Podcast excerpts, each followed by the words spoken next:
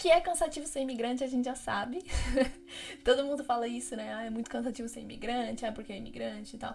Mas eu acho que as pessoas que não são imigrantes, né? Tipo, as pessoas que não saíram do Brasil para imigrar, elas talvez não consigam ver a dimensão que é uh, não só a parte normal, que é sentir saudade da família e blá blá blá, e perder datas importantes e tal, e como a gente gerencia tudo isso, que acho que é uma coisa que todo mundo passa. Mas ao mesmo tempo existem várias outras questões dentro disso, várias outras perguntas que a gente se faz, vários outros medos que a gente tem é, e coisas que a gente tem que se preocupar que a gente não teria que se preocupar no Brasil. É, e isso tudo vai somando ao nosso desespero de ser imigrante. Então eu queria trazer tudo isso aqui para vocês porque eu não gosto de romantizar coisas. É, é lógico que eu vivo aqui na França e eu vivo muito melhor do que eu viveria no Brasil, do que eu vivia no Brasil, e isso não tenho nem como comparar, mas porque a minha situação financeira no Brasil era de baixa renda, né? Eu vim do subúrbio.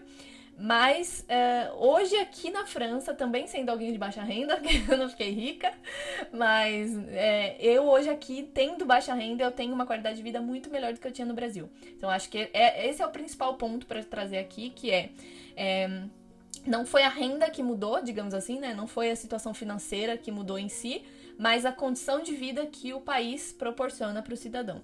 Então, no Brasil, você é pobre, você é do subúrbio, você ganha um dinheiro. O Brasil trata diferente os trabalhadores. Então, no Brasil, a gente tem a cultura de que você tem que trabalhar para poder sobreviver. Então, você tem que ter dinheiro ali para poder pagar suas contas, para poder se alimentar. E aí, o que sobrar de tempo, você é, se, se diverte e tal. E na França já não é assim. Então, na França, a questão trabalhista toda é mais contabilizada no sentido de você tem que trabalhar, obviamente, mas você também tem que sobreviver, tipo, você também tem que se divertir, você também tem que ter seus momentos de lazer, você tem, também tem que viver a sua vida enquanto você trabalha, ao mesmo tempo que você trabalha. Então, as leis trabalhistas são muito fortes para poder realmente proteger a qualidade de vida do cidadão. É, então, não importa qual seja o cargo que você tenha, porque eles também consideram importantes os cargos, digamos assim, menos é, favorecidos, né? Onde você recebe menos dinheiro, por exemplo, onde você está servindo alguém, porque justamente as pessoas precisam, né? O país precisa de gente para servir, já que tem as pessoas que querem ser servidas. Então, é igual no Brasil, só que no Brasil a gente não valoriza isso, a gente trata como lixo essas pessoas que, ah, se você tá servindo, você tá só nasceu para servir mesmo, você não vai ter nenhuma qualidade de vida. Enquanto aqui na França já não é assim, é tipo, todo mundo vai ser tratado igual, todo mundo vai ter a mesma qualidade de vida, todo mundo vai ter o mesmo acesso a tudo. E acho que isso faz uma grande diferença hoje na minha qualidade de vida. E fez uma diferença quando eu cheguei no país e falei, putz, realmente aqui eu tenho uma qualidade de vida melhor, mesmo sem precisar ficar rica. Porque no Brasil eu tinha muito isso de preciso ficar rica, preciso ficar rica, preciso ficar rica. Então a meta de vida é você ficar rica. Você tem que trabalhar muito, estudar muito, se esforçar muito e trabalhar enquanto eles durmam para você poder ficar rico. Porque aí quando você ficar rico, você vai estar tá na situação de poder aproveitar a vida enquanto tem alguém te servindo. Na França, nenhuma pessoa tem o objetivo de vida de ficar rico. Assim, pode ter gente que tem, óbvio, né? Mas assim, nem, não é a situação do, de todos os pobres pensar, ah, tem que ficar rico, tem que ficar rico. Não, as pessoas estão assim tranquilas, eu faço meu trabalho, eu me divirto com a minha família, eu nasci nessa situação financeira e é isso, eu não vou ficar aqui me matando de estudar ou de trabalhar, achando que eu vou conseguir conquistar tudo se eu ficar rico, porque eu já tenho tudo, né? Eu tenho qualidade de vida, eu tenho condição de sair de férias pro mesmo lugar que uma família rica vai. É claro, não nas mesmas condições, né? Uma família rica vai para um hotel de luxo, alguma coisa do tipo, óbvio que não é igual. Mas eu posso ir pro mesmo país que vai uma, uma família de rico. Eu posso viajar também nas minhas férias, eu posso também fazer. Entende? Então, é isso, é tipo, você tem as mesmas condições de vida que uma pessoa rica, não nos mesmos parâmetros, tá? Vamos vamos refletir um pouco. Mas assim, não nos mesmos parâmetros, mas você tem as mesmas condições de acesso às coisas que uma pessoa rica. Você pode ir no mercado comprar a mesma coisa que uma família rica compra. E é isso, sabe? Tipo, não tem essa divisão de que porque você é rico você vai a isso, você é pobre você vai a isso e pronto. Então, assim, é claro que sempre vai existir esses problemas sociais que é, ah, tem um bairro que é mais de gente rica, um bairro que é mais de gente pobre, aí nesse bairro que é mais de gente pobre ele é um pouco menos cuidado, ele é um pouco mais perigoso. Isso vai ter em qualquer lugar do mundo, mas é, eu sempre senti isso, que eu tenho acesso a tudo, eu posso ter o que eu quiser, eu vou no mercado com meu salário mínimo, eu compro qualquer coisa de fato, assim, eu não tenho restrição de nada, não tenho que deixar de comer carne um dia porque eu sou pobre ou porque eu, entendeu? Eu recebo um salário mínimo. Então é muito, as condições de vida são muito diferentes do que as condições no Brasil, porque não é um país inflacionado, porque é um país que você pode, é, que, que o dinheiro vale alguma coisa, então você trabalha, você pode receber um salário mínimo, você consegue, sabe, ir lá no mercado e comprar o que você quiser com o seu salário mínimo, porque é isso, as condições de vida são é, aceitáveis. Então acho que primeiro, o primeiro ponto, esse é o principal motivo de eu não é, voltar para o Brasil. E eu acho importante falar desse ponto que é positivo e que é um ponto que, uma vez que você conhece uma qualidade de vida boa, você não consegue mais voltar para o Brasil. Você não consegue mais falar, cara, hum, e se eu voltar para o Brasil? Sabe, tipo, e se eu voltar a ter uma qualidade de vida inferior à que eu tenho hoje, eu, eu, vou ter que mudar minha alimentação e me alimentar mal, eu vou ter que ter menos horas de lazer, eu vou ter que pegar 5 horas de transporte público. Não, não, entendeu? Tipo assim, não tem. Não tem como você pensar nisso uma vez que você olha para um país e fala: Ah, esse país aqui eu posso ter isso. E, e, entendeu? Não tem como. Então, esse, esse para mim é o principal ponto de não querer voltar pro Brasil, de não pensar em fazer a minha vida no Brasil, morar no Brasil de fato, porque eu não consigo mais pensar em uma qualidade de vida inferior à que eu tenho hoje. É, e isso não se trata de, de condição financeira, né? Talvez se eu tivesse uma condição financeira ainda melhor, eu ainda assim não escolheria voltar para o Brasil, porque hoje é um país que tá desestruturado, tá inflacionado, tem violência por todo lado. Então, mesmo quem tem dinheiro é afetado por isso. Você pode ter dinheiro para comprar o que você quiser, mas você não tem dinheiro para sair na rua com seu telefone novo sem ser assaltado, por exemplo. Então, é um país que onde existe desigualdade, ninguém tá em paz, nem rico nem pobre. Onde existe desigualdade, tá todo mundo na merda. Então, acho que é isso. No Brasil a gente é muito separatista, né? Eu sou rico, eu tenho dinheiro, eu fico aqui no meu canto, eu tenho minhas prioridades, eu tô nem aí com o país. Você é pobre, você que se foda, se lute e tal. Só que não é assim que funciona, porque uma vez que existe desigualdade, o rico, o rico também sofre, o rico também vai ter menos acesso aos espaços por, por causa da violência, vai ter mais, vai, mais contato com a violência e tudo isso. Então acho que para mim é um país que eu não conseguiria mais me sentir segura da forma que eu me sinto aqui na França. É claro que, mais uma vez, a França é um país 100% seguro para as mulheres? Não, porque não existe nenhum país 100% seguro para nenhuma mulher. É importante eu sempre frisar isso, porque se eu elogiar e falar, nossa, eu me sinto seguro na França, vai chegar alguém e falar, não, mas aí você tá romantizando, porque. Não, não existe nenhum país que você pode sair para qualquer lugar sem correr nenhum risco. As mulheres estão sempre correndo risco. A grande questão é essa. Nunca fui assaltada na França. Eu já voltei meia-noite andando, usando meu celular para falar com alguém. Eu nunca fui assaltada. Agora no Brasil eu nem ouso, porque até de dia eu já fui assaltada. Então existem, é, existem diferenças, né, dessa qualidade de vida que a gente sente na pele que é isso. Mas é claro que vai ter lugares na França que você vai ser perigoso se você passar a noite, que você vai ser assediada também, que você vai ouvir merda de homem, que você. Óbvio, tem furto também, principalmente em grandes cidades igual Paris. Tem furto de. de né, deixou. bobeou um pouco com as coisas, pronto, perdeu. Tem isso, mas em nenhum momento situações é, muito graves de violência ou, enfim, assalto à mão armada para roubar um telefone e, e coisas do tipo. Então, isso claramente, ao meu ver, está ligado com é o processo, assim, né? A situação de desigualdade que vive o Brasil. Aí a gente entra numa boa questão aqui que é o seguinte: ah, mas a família toda ficou no Brasil. Como a gente faz para se desapegar? Eu acho que em um momento, assim, depende primeiro muito da sua relação com a sua família. Se você foi criada para ser muito apegada, e no Brasil a maioria das famílias criam, né, as, as, as crianças para ser muito apegada, para não sair nunca de casa, para fazer a vida ali e tal. Então acho que é mais complicado, porque você realmente cria uma relação de dependência com essa, com essa família e também a família de dependência com você. Então, de repente, até tipo, a família depende da sua renda para ajudar em casa, a família depende da sua ajuda física ali e tal. Então, é uma relação mais difícil. A minha relação com a minha família nunca foi uma, uma relação de dependência, nem eu deles, nem eles de mim. Então, meus pais sempre me criaram muito para tipo, vai viver, vai fazer sua vida, vai, faz o que você quiser, quer fazer isso, vai tal. Então a gente, por ter sido criado dessa forma, bem independente, então desde cedinho a minha mãe sempre me ensinou várias coisas em relação à casa, por exemplo. Com sete anos eu sabia fazer arroz. Muito, muito, muitos dos meus vizinhos e parentes achavam isso um absurdo e criticavam muito a minha mãe porque eu era muito nova para já ter tanta responsabilidade. E de fato eu era, então assim, não é nem uma crítica, nem um elogio, na verdade. Eu acho que algumas coisas poderiam ter sido feitas de, de maneira diferente.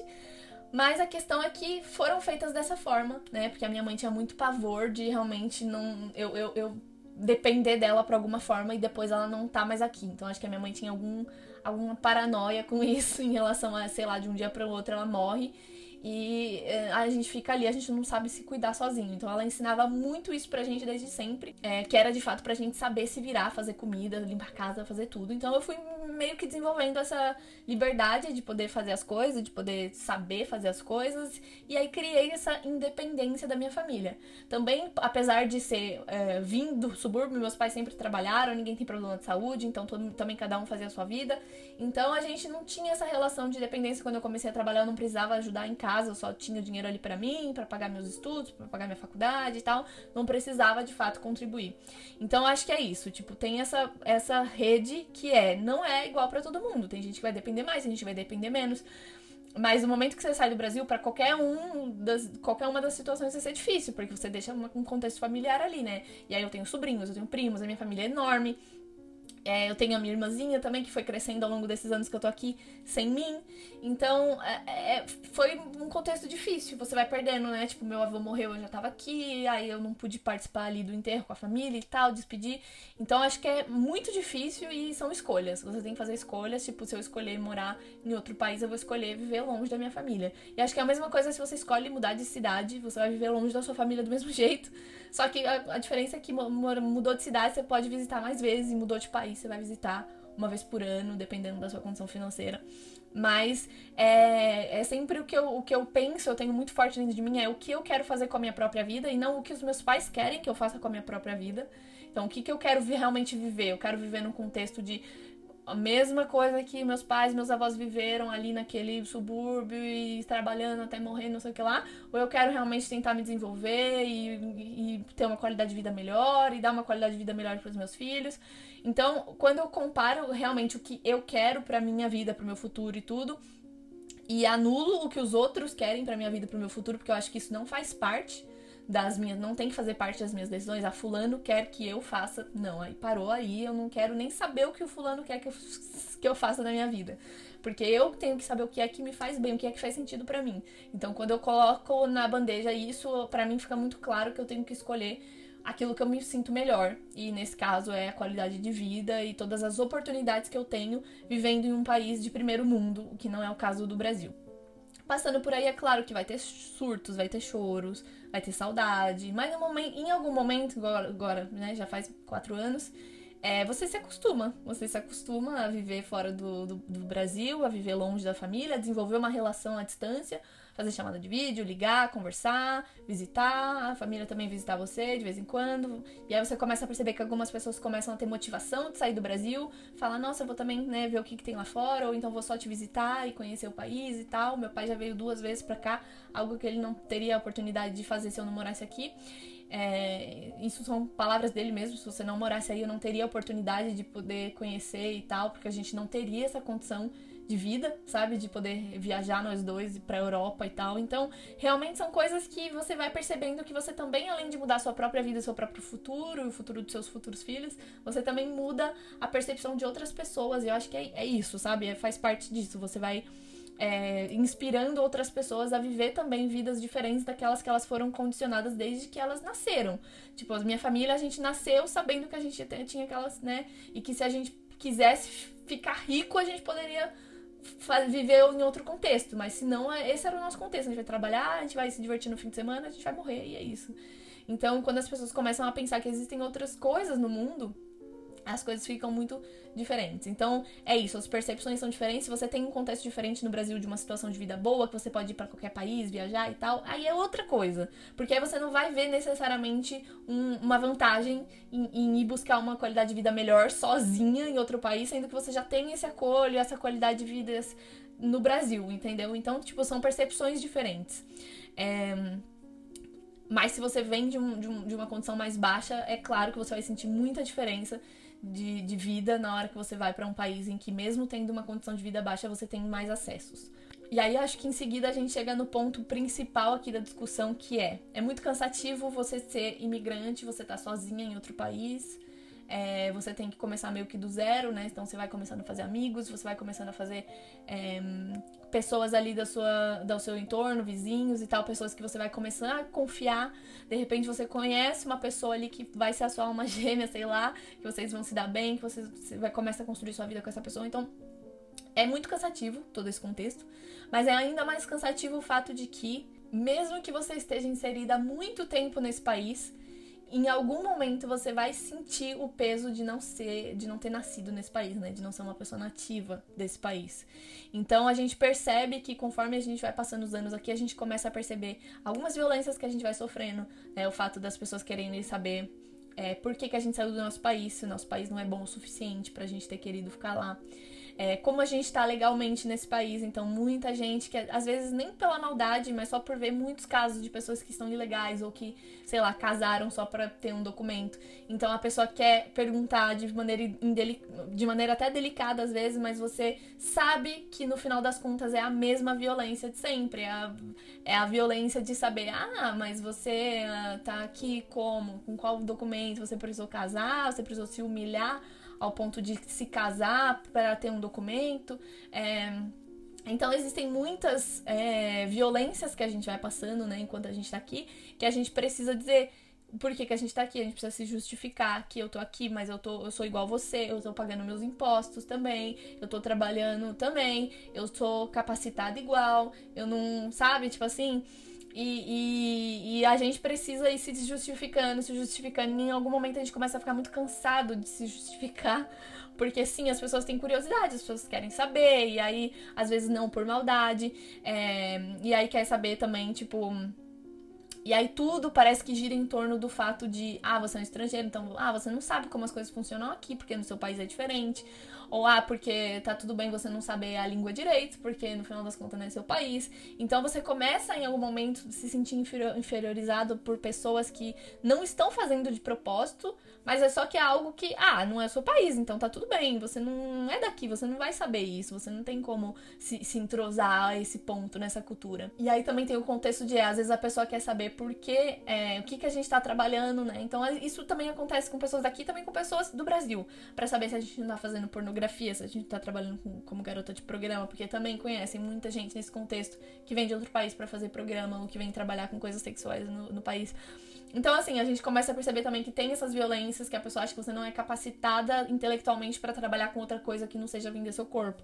E aí tem essa hipersexualização da mulher latina, que também é cansativo, porque é isso, tipo, ah, você é latina, então é isso, você gosta disso, ah, porque você quer isso, então, ou, ou sabe? Ou esse julgamento de veio buscar homem com certeza porque é uma mulher latina, ou então sempre tem esse contexto, não importa onde você esteja, em qual condição e tal, você vai passar por isso eu imagino que pessoas. Existem diferentes graus ainda, porque eu sou uma pessoa branca, então eu ainda tenho o privilégio é, branco de ser aceita normalmente.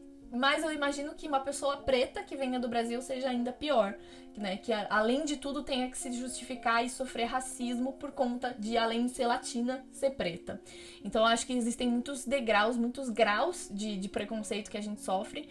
É, mas todo mundo sofre preconceito de alguma forma. Tipo, não existe algum contexto em que alguém venha do Brasil sem sentir preconceito, não importa se seja PhD em alguma coisa, essa pessoa em algum momento vai se deparar com alguma dessas perguntas, com alguma dessas mini violências que a gente sofre. É, além disso tudo, a gente tem que contar com o fato de quando a gente vai concorrer a vagas de emprego, que é o que eu tô passando agora, a gente nunca vai estar tá, é, concorrendo igualmente com um francês. Então, mesmo que eu tenha um currículo muito melhor que o currículo de um francês, às vezes eu ainda sinto que ele ganha por ser francês e eu perco por ser latina. É, e eu até entendo, né? Tem algumas profissões que a gente vai priorizar alguém que seja nativo da língua, porque é igual dentro do marketing, precisa da criatividade, dos memes e tudo. E não é a mesma coisa se você é nativo de uma língua, você saber o meme, você saber, né, você ter esse negócio, e você ser uma pessoa estrangeira.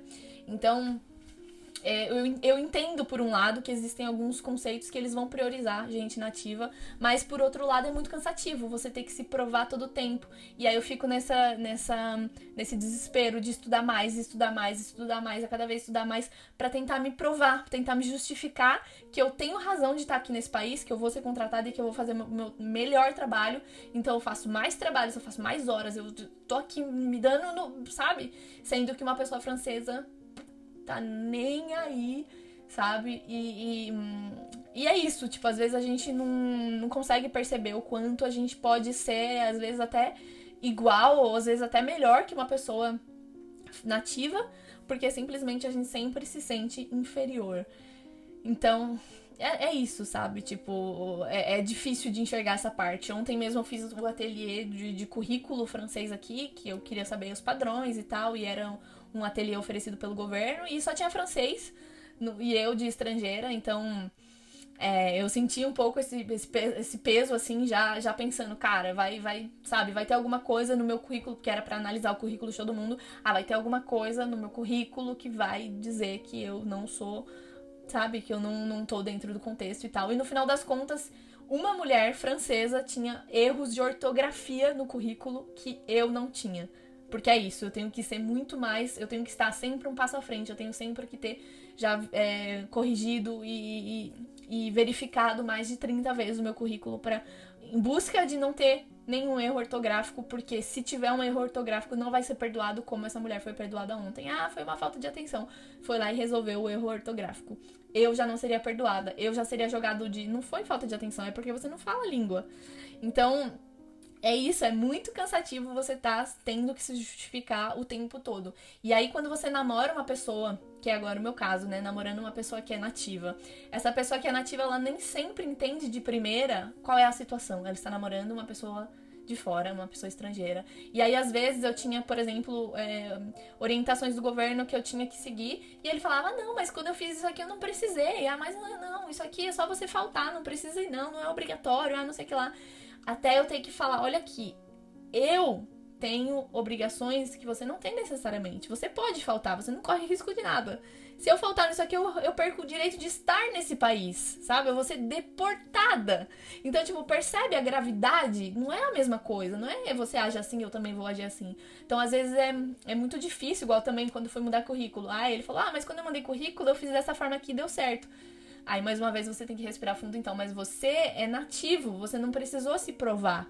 Eu sou estrangeira, então aqui eu tenho que me provar muito mais que eu sou capacitada do que você teve que se provar só porque você é nativo. Você tem um diploma daqui, você tá na experiência daqui, você fala a língua materna daqui. E ele fala, ah, mas eu nem falo, eu nem escrevo francês tão bem quanto você. Eu falo, pois é, mas eu tenho que me provar mesmo assim.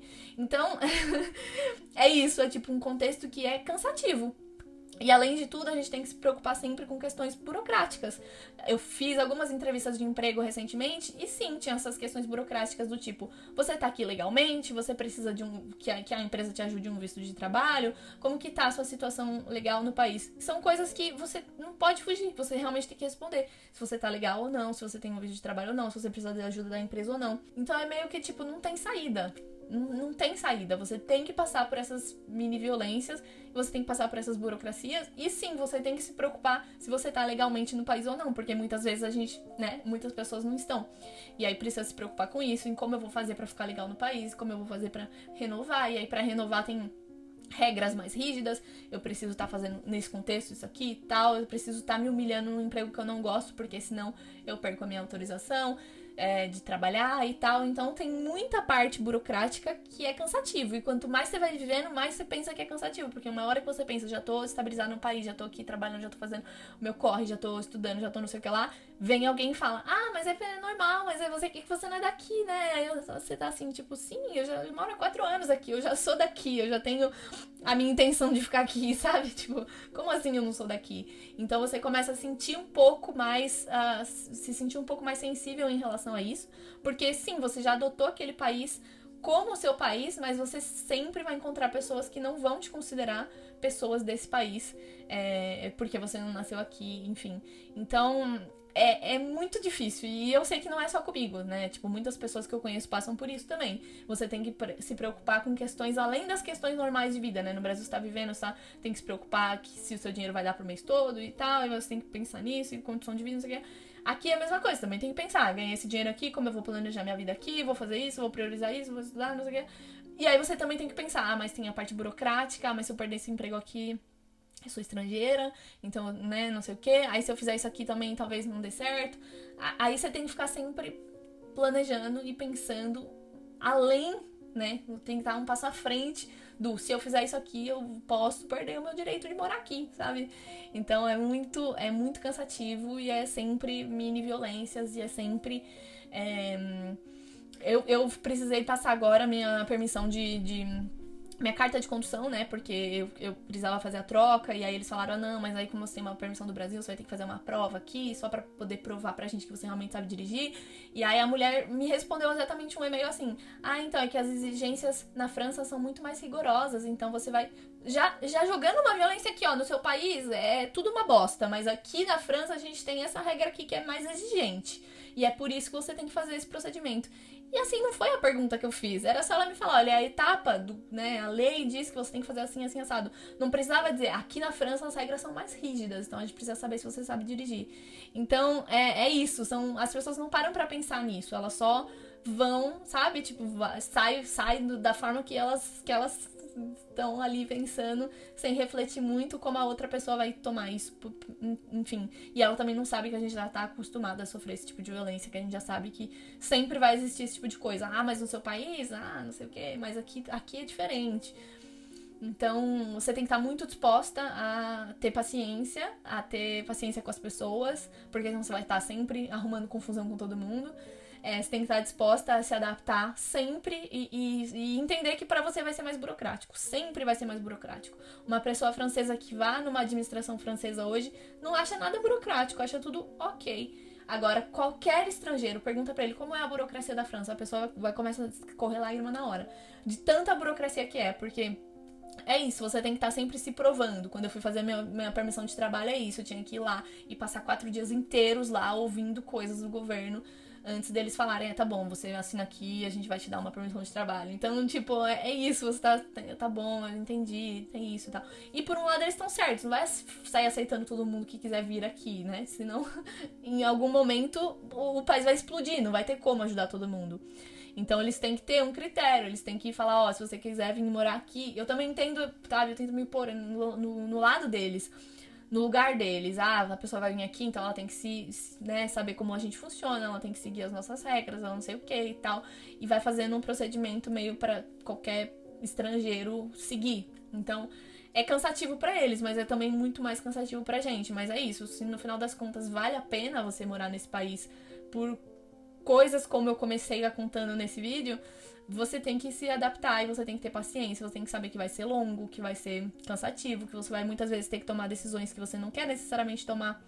É, decisões profissionais, por exemplo, ah, vou ter que trabalhar nisso aqui porque na minha área não tá rolando achar emprego, ou porque na minha área eles estão priorizando nativo por conta da língua, ou porque na minha área não, sabe, não vai dar agora, então vou ter que priorizar trabalhar com uma coisa, tipo, servir os outros e continuar nesse emprego é, que vai ser mais fácil de achar emprego, né? Porque eles consideram que latino tá tudo bem se ele me servir, mas não tá tudo bem se eu for servir ele, não tá tudo bem se ele for trabalhar numa posição importante numa empresa. Então, é muito cansativo. É cansativo ser imigrante, é muito, é muito desafiador você ter que passar por isso sempre e tomar essas decisões por conta disso, por conta que você é latino, é porque você está tomando essa decisão. Porque eu sou latino, porque eu sou estrangeiro, porque eu sou brasileiro e eu preciso tomar decisões que, que me façam, né, me permitam ainda continuar nesse país. E às vezes essas decisões não vão ser 100% dentro daquilo que eu quero. No Brasil hoje, pela formação que eu tenho, eu já teria uma posição melhor, né, dentro de uma empresa. Aqui eu tô tendo que fazer, buscar trabalho de estagiária, é, mesmo já tendo mestrado, porque é isso, eu sou latina e eu sou considerada como inferior, até eu entrar na empresa e me provar de que realmente eu tenho um potencial ali, de que realmente eu sou inteligente, que eu posso dar conta e tal. No Brasil eu tenho uma empresa aberta e aqui eu tenho que ser estagiária e entendeu? Então, tipo, é isso. O estágio é para você mostrar que você tem potencial, mas geralmente é para pessoas que não têm muita formação ou que têm aquilo como a primeira formação, então você vai para um estágio para você pegar experiência. Eu não preciso pegar experiência, eu já tenho a experiência, só que ela não tá sendo contada nessa hora. Então, é, é, é isso, sabe? Tipo, tem muitos prós e muitos contras e você sempre tem que pôr na balança se você tá disposto internamente a passar por tudo isso. É isso, se você gosta de saber mais sobre isso, ativa o sininho, me segue aqui, dá um like, deixa um comentário nesse vídeo, porque é bem importante para mim, né, para poder divulgar o conteúdo. É isso, tchau.